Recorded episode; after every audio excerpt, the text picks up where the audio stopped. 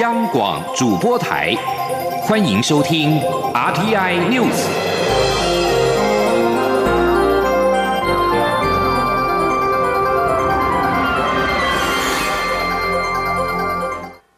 各位好，我是主播王玉伟，欢迎收听这节央广主播台提供给您的 RTI News。新闻首先带您关注，行政院长苏贞昌今天前往立法院进行施政报告。苏贞昌表示，新的一年，行政团队将以顾好台湾、打拼经济、创造机会三大施政主轴守护台湾。而经过武汉肺炎 （COVID-19） 疫情的考验之后，苏贞昌表示，国际社会真正理解到台湾与中国之间的巨大差异，台湾认同成为共同荣耀。前天记者刘玉秋的采访报道。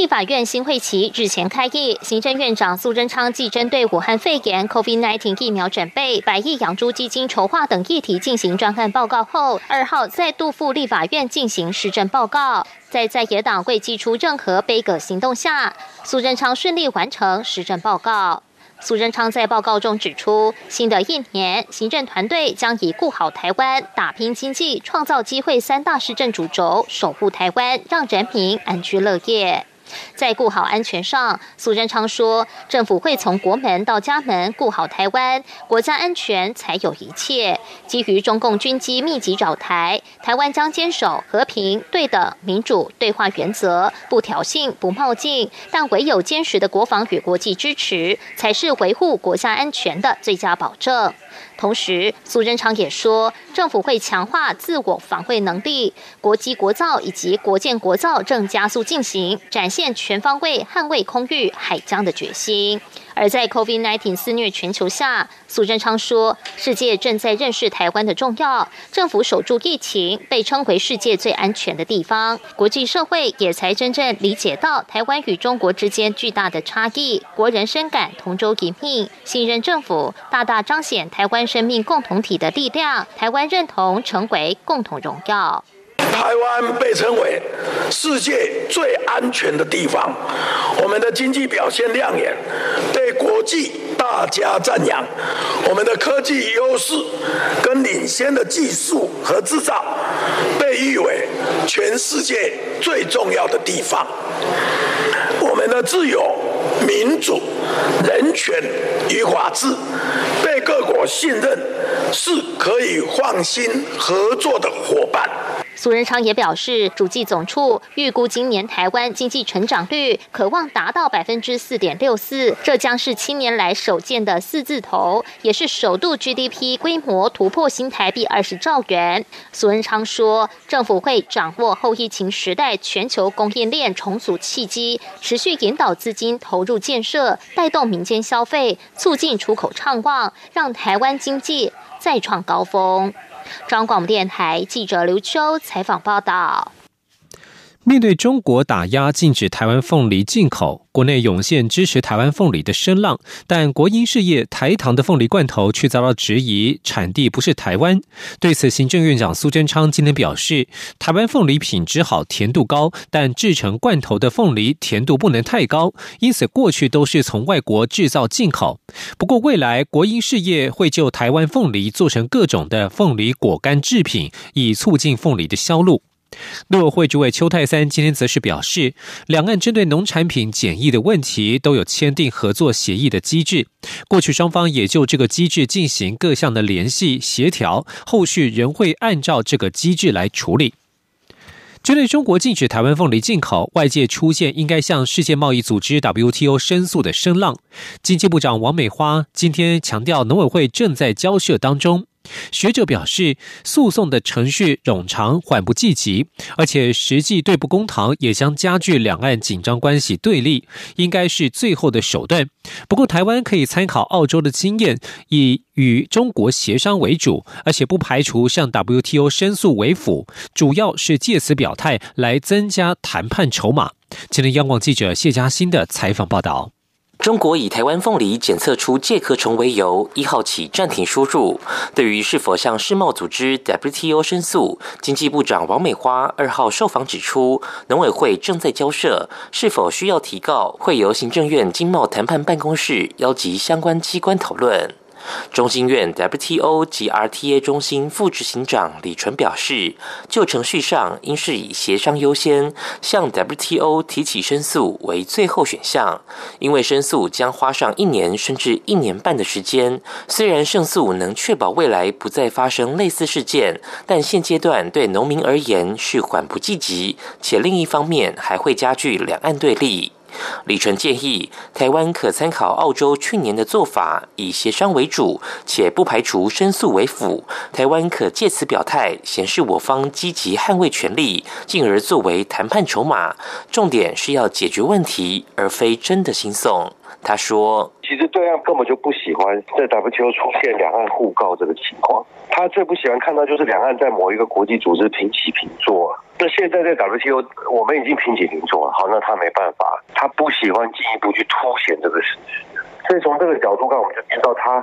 他非常不乐见有这样的一个战战兢兢出现。”假设我们真的选择走这一步，那对他来说压力点就不是单纯凤梨问题，而是这种有另外一个层次的问题要考虑，也许会加速他取消这个暂时的禁令，也不一定。至于媒体报道称，我方也禁止中国六百多种产品进口，恐影响向 WTO 提起诉讼。李纯则认为没有问题，WTO 会员间就算相互做限制，也不会影响会员提告权利。对岸若要提告，也是他们的权利。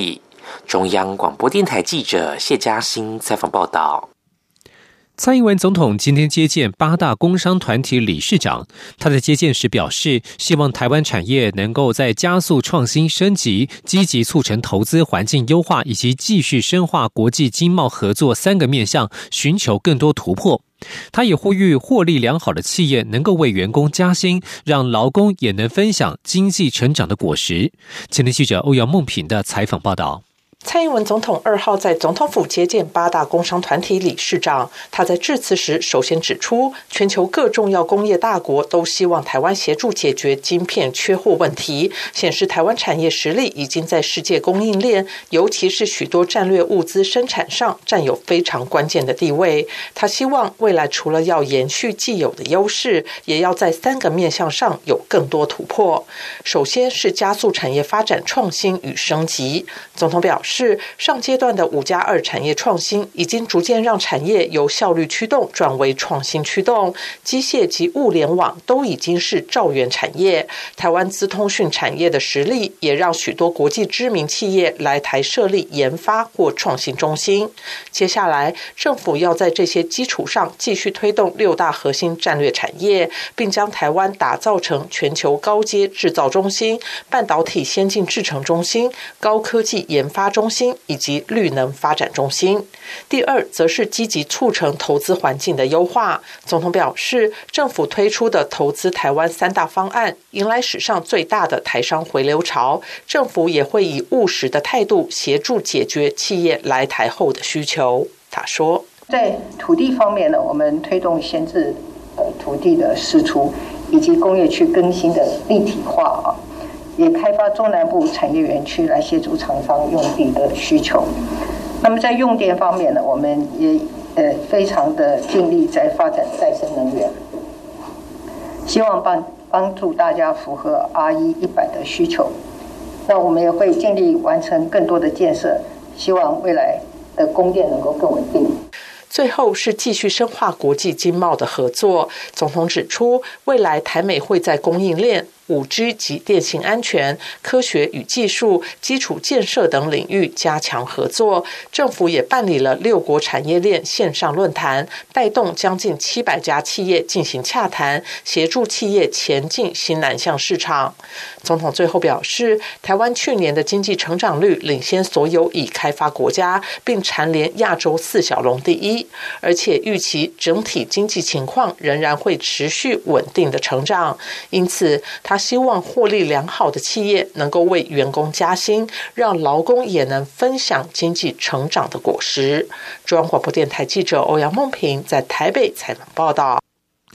关注环境议题。早交公投案的二阶连署书已经达到三十一点三万份，突破法定门槛。环保团体仍持续冲高连署数量。中选会主委李进勇今天在立法院表示，公投案每增加一案，所需费用大约增加新台币一亿八千万元，所费不资。今天央广记者林永清的采访报道。早教公投议题一系爆红，二阶联署书也在二二八连假期间突破法定门槛二十八点九万份。中选会主委李进勇二日赴立法院备询前受访表示，将依法定程序办理。建议提案人若要赶上八月二十八日举行公投投票，建议最晚要在三月十九日把联署名册送到中选会。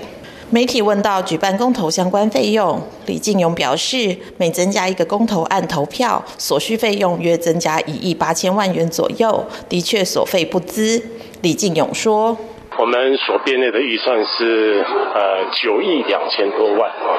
那因为防疫的关系，所以还必须要再动资二倍金，啊，防疫的经费大概是两亿三千多万。那此外呢，还没增加一案哈，我们预估了哈，所需要增加的这个费用大概是一亿八千万左右。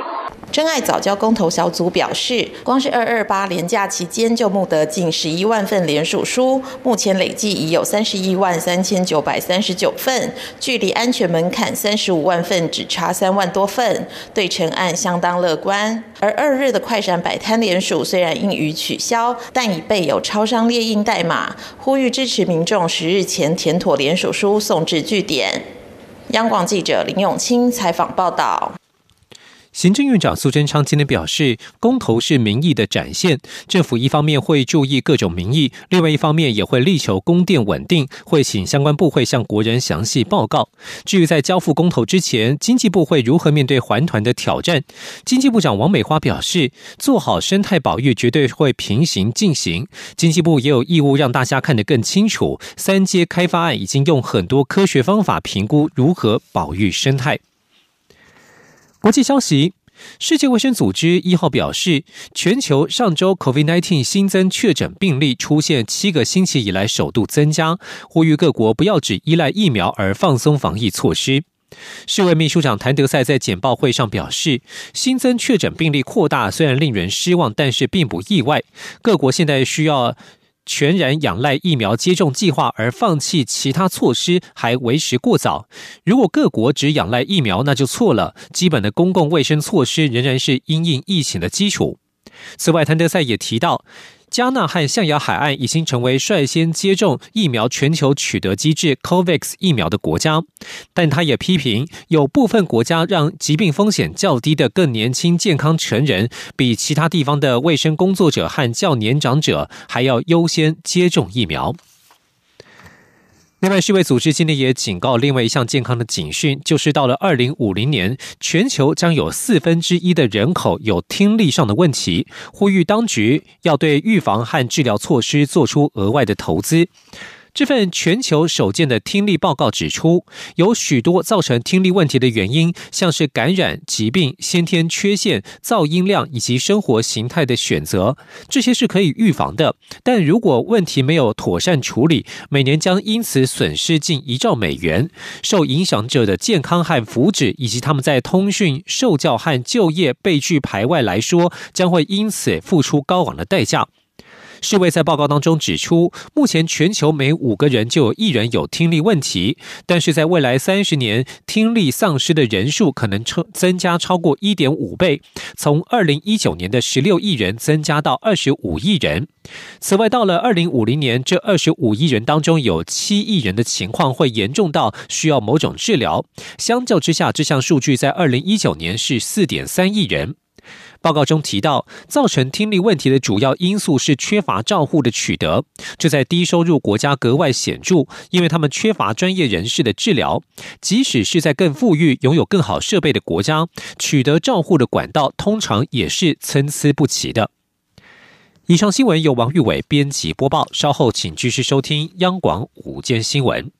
我是指挥中心社区防疫组副组长杨静慧。防疫期间，自主健康管理的民众，请配合以下事项：一、避免出入公共场所；二、延后非紧急性的医疗或检查；三、外出时请全程佩戴医用口罩；四、勤洗手并注意咳嗽礼节。五、每日早晚量测体温。感谢您配合防疫措施，与我们共同守护社区防疫安全。有政府，请安心。资讯由机关署提供。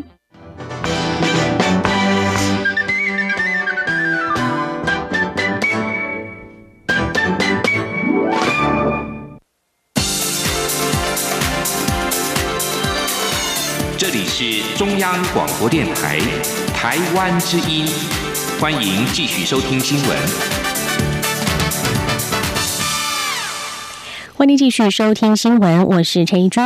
美国国会众议员蒂芬尼·培利近日提出决议案，呼吁美国与台湾恢复正式邦交，终结过时的一中政策。决议案也要求美方支持台湾国际参与，并且启动美台洽签自由贸易协定程序。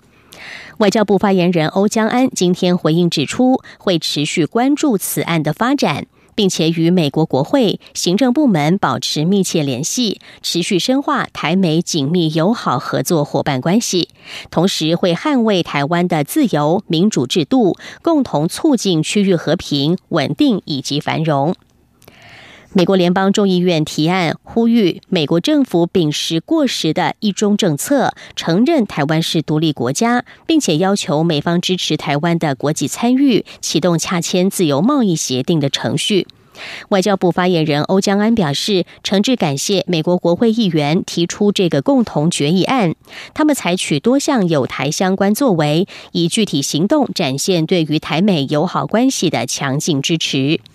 欧江安指出，拜登政府上任之后，美国国会持续有跨党派议员公开多次的力挺台湾，行政部门与国会也都强调对台承诺是坚若磐石，这些点滴台湾都感谢在心里。参加香港立法会初选的数十位民主派人士，被以违反港区国安法的罪名起诉。台港青年今天举行记者会，声援被起诉的民主派人士和被迫总辞的香港中文大学学生会干部，要求尽速修法落实香港人权民主条款，提供港生入学转学的管道，以及提供港人安全入境的管道。记者郑祥云、王维婷的报道。四十七名香港泛民主派人士二月二十八号被以违反港区国安法的颠覆国家政权罪起诉。台湾学生联合会、台大香港研究社等多个台港青年社团二号在立法院举行记者会，声援被起诉的民主派人士与被迫辞职的香港中大学生会干部。在台港生关山月表示，中国提前将泛民主派人士起诉，台湾二二八成为香港二二八，而香港中大。学生会干部被迫辞职，也说明中国剥夺学生自治权，打压未来可能的革命力量。关山月说：“正当台湾在纪念二二八事件之际，中共政权把这些参与初选的青年政治工作者提早一个多月。”取消他们的担保，并带上法庭。由通知到上法庭，只有数天时间。在历史上，无疑是一无疑是一个讽刺，但对香港人来说，却是一个铁一般的政治打压。昨天的台，昨天台湾的二二八，成为成为今天香港的二二八。台港青年团体高喊声援香港青年政治参与无罪的口号，要求立法院尽速通过港澳条例的香港人权民主条款，提供港生来台入学转学管道，避免港生在中国欺压下失去学习机会，以及提供港人来台湾安全入境管道，寻求政治庇护。台湾学生联合会理事黄庭伟说。近日发生的一切，代表着大学校方逐渐变成集权政府所用的屠杀武器。他们正在从各个角度、各个面向屠杀香港的下一代青年，试图毁坏大学产业所能够栽培的作为世代培育与开创的新律。在此呼吁各界以及政府，尽速救人。台湾民间支援香港协会理事吴征表示，年轻政治工作者未参与选举就被指控颠覆国家政权，可见中国执行港区国安法毫无底线和标准，也代表中国下定决心让香港争取民主自由的声音彻底消失。他表示，香港处在黑暗的寒冬，需要台湾的实质援助。央广记者郑祥云、王维婷采访报道。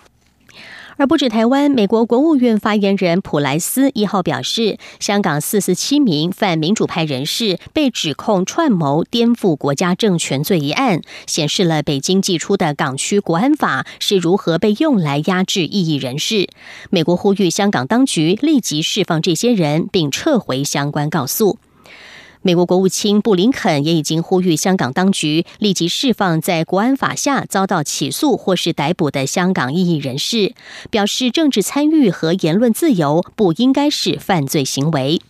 而美国白宫国安顾问苏利文也说，美国坚定声援这些勇敢的民主运动人士。新闻焦点转回到台湾，台湾的凤梨从一号开始暂时没有办法输往中国大陆，政府发起了吃凤梨助农民的活动，公股银行、国营事业纷纷采购凤梨表达支持，而且有不少电子业更是大手笔的采购。根据农委会的统计，光是在农委会所预定的凤梨量，三天就已经超过了两万公吨，直逼去年销往中国的四点一万公吨。而这还没有包括各界向农民预购的数量。不仅国人踊跃表态力挺果农，包括了越南、美国及澳洲的侨胞，也纷纷透过侨委会表示，愿意以费用较高的空运方式来买台湾的凤梨。另外，财政部所属的台湾烟酒公司也宣布加入凤梨国家队。董事长丁彦哲今天受访表示，台酒内部已经敲定，预计四月之后，以国产凤梨所制的相关新产品就会陆续上市。未来台酒凤梨相关制品也会常态化，协助去化国内凤梨的产量。记者陈林信宏的报道。台湾烟酒公司去年在台湾防疫期间投入酒精国家队成员，当时所制的七十五度防疫酒精，还特别使用农委会协助提供的台湾在地糙米，用米酒再经六成酒精，未添加任何化学成分，让防疫酒精飘有淡淡米酒香，颇获好评。台酒防疫酒精日前功成身退，如今国产凤梨恐有滞销疑虑，台酒也宣布加入凤梨国家队。台酒董事长丁彦哲二号受访表示，台酒目前相关的凤梨产品有啤酒以及含凤梨酵素的百分之七十五干洗手。经过和内部高层讨论，透过台酒既有的研发团队，可以进一步生产由凤梨产制的相关新品，包括凤梨果醋、凤梨蔬果汁以及凤梨酒等。预计四月之后陆续上市。丁彦哲说。啊，大概四月的时候是台湾凤梨的一个生产的一个旺季啦，哈。那再来就是说有一些通路的部件，我们也同步在现在开始进行。那我们也会跟很多的一个啊，包括我们的连锁超市跟超商哈，就是我们的特贩通路，我们会一一来进行。那我们可能会预计会在今年的四月开始，我们会推推出一波啊所谓的凤梨季的一个相关产品系列。丁彦者也表示，光是这些新产品所需要的国产凤梨量就会超过一百公吨，而台酒在各展售中心也有观光工厂，届时在四到六月凤梨产出的旺季时，会推出满额赠凤梨的活动。丁彦者也表示，所需要的凤梨除了上网向农委会预购，也会透过在地的酒厂和农民合作，像是在台南的龙田酒厂就会购买当地的关庙凤梨。协助去化当地的生产量。中央广播电台记者陈琳信鸿报道。中央大学台湾经济发展研究中心今天公布了二月份消费者信心指数 （CCI） 为七十四点六四点，比上个月显著上升了二点六六点。其中，投资股票时机涨了五点八点，但指数为四十七点一点，远低于平均值。学者分析，股市来到了万六，股民觉得股市偏高，不太敢进场。记者杨文军的报道。中央大学台经中心在访问两千八百四十五位台湾地区二十岁以上民众后，二号公布二月消费者信心指数 （CCI） 为七十四点六四点，较上月显著上升二点六六点。六项分项指标中，包括家庭经济状况、国内经济景气、就业机会、投资股市时机、购买耐久财等五项指标上升，仅物价水准下降。其中上升幅度第一的指标为投。资股票时机为四十七点一点，较上月上升五点八点；家庭经济状况上升三点八五点，为九十点六五点；国内经济景气上升三点六五点，为八十七点九五点。三项指标都创十一个月来新高。中央大学台经中心执行长吴大任分析，疫情让远距商机、宅经济发威，国内旅游消费也都有不错表现。更重要的是，央行采取宽松货币政策，股市、房市表现都不错，所以让家庭收入增多。至于股票投资时机虽然上扬，但指数却落在历史相对低点，且呈中度悲观。吴大任认为，这项指标有时是反指标，也就是当大家不看好时，股市缓步上涨；当大家看好时，股市就会崩跌。就目前来看，台股已经到一万六千点之上，可能散户信心仍不够强。他说：“真正影响那个股市表现的，可能还是法人外资。我们现在的调查。”应该是散户啦，就是一般一般民众嘛，对不对？嗯。啊，所以所以对一般民众来讲，哎，他可能觉得现在太高了。好，以前我们很期待那个万点以上，但是现在已经到一万六了，所以对很多投资大众来讲，都觉得现在是偏高，反而不敢进场。此外，去年十二月央行寄出打炒房措施，但购买房地产时机的指标持续上升零点七五点，为一百一十六点四点。吴大任认为，显然在市场。资金充沛，台商资金回流，加上台湾因为防疫成效佳，吸引香港等华人来台居住等因素下，并未打击民众购物信心。中央广播电台记者杨文君台北采访报道。再来看到的是台北股市的最新表现，市场摆脱了上周对通货膨胀的忧虑，美股强势大涨，台股今天也回神，早盘指数反弹超过了三百点，随后涨势稍稍的收敛。目前时间来到十二点二十六分，台股是上涨了一百五十一点，来到了一万六千一百零五点。而在汇市方面，新台币也跟着走升。新台币兑换美元汇率今天早盘最高一度触及了二十七点七八八元，午盘则是站收在二十七点八八五元兑一美元，升值四点二一角。政府日前宣布，今年八月起调高育儿津贴，其中公幼、准公幼学费调降一千元。不过，教师团体全国教师工会总联合会今天召开记者会，批评相关的政策看似减轻了家长负担，但另一方面，政府却又同意了准公幼业者的月费调涨一千元，形同政府加码补助两千元给业者，不止排挤了增设公幼的经费，而且补助经费没有办法累积公共教育资源。呼吁政府要立刻更正错误的政策。记者江昭伦的报道。全教总理事长侯俊良指出，教育部日前公告，同意加入准公幼计划的私立幼儿业者，今年八月起每月月费可调涨一千元。另一方面，政府幼儿津贴八月起，平价幼儿园每月学费可少付一千元。一来一往，形同准公共私幼业者获得政府两千元补助。以九十人的准公共幼儿园来说，国家每个月就要从纳税人身上拿出十八万补助私立业者，非常不公平。副秘书长杨义飞进一步指出，政府带头帮准公幼业者涨价的结果，只是让教育经费资源更往私幼倾斜，忘了准公幼政策是过程，目标应该是增设公立幼儿园。政府如今带头提高收费标准，既没有达到教育公共化的精神，对于推动真正公共化，更是一点帮助也没有。杨义飞说：“家长虽然会有感说。”那个负担减少，但是各位一定要清楚的一个状况是，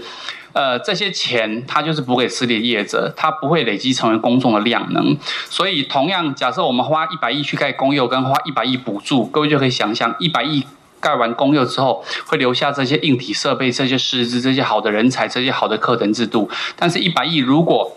去补给准公共之后，呃，就隔年什么就没有了哈。另外，全教总也批评，原本私幼参与准公共计划的条件是要调高教保服务人员的薪资，从两万九千元提高到三万两千元，但现在却有准公幼业者以此为由调涨月费，逻辑根本不通。全教总呼吁教育部应该避免只撒钱的托育政策，立即停止调涨准公共学费，并逐年调降准公共补助，将补助金额投入真公幼，才能将教育资源留给后续的孩子。中国面台记者张昭伦台北采访报道。关心国际消息，法国前总统沙科吉因为卸任之前违法影响了一名法官，一号遭到巴黎法院判决贪污罪名成立，并判处三年徒刑，缓刑两年。沙科吉在判决之后数个小时就宣布会进行上诉。他的律师宣称，这项判决极为严重，毫无根据，而且不合理。六十六岁的沙科吉在两千零七到二零一二年之间担任法国总统，目前仍广受法国右派民众的爱戴。他虽否认有重返政坛的野心，但许多支持者希望他参与明年的总统大选。如今这桩判决也为他充满争议的政治生涯投下了最新的变数。以上 T I News 由陈义军编辑播报，谢谢收听，这里是中央广播电台台湾之音。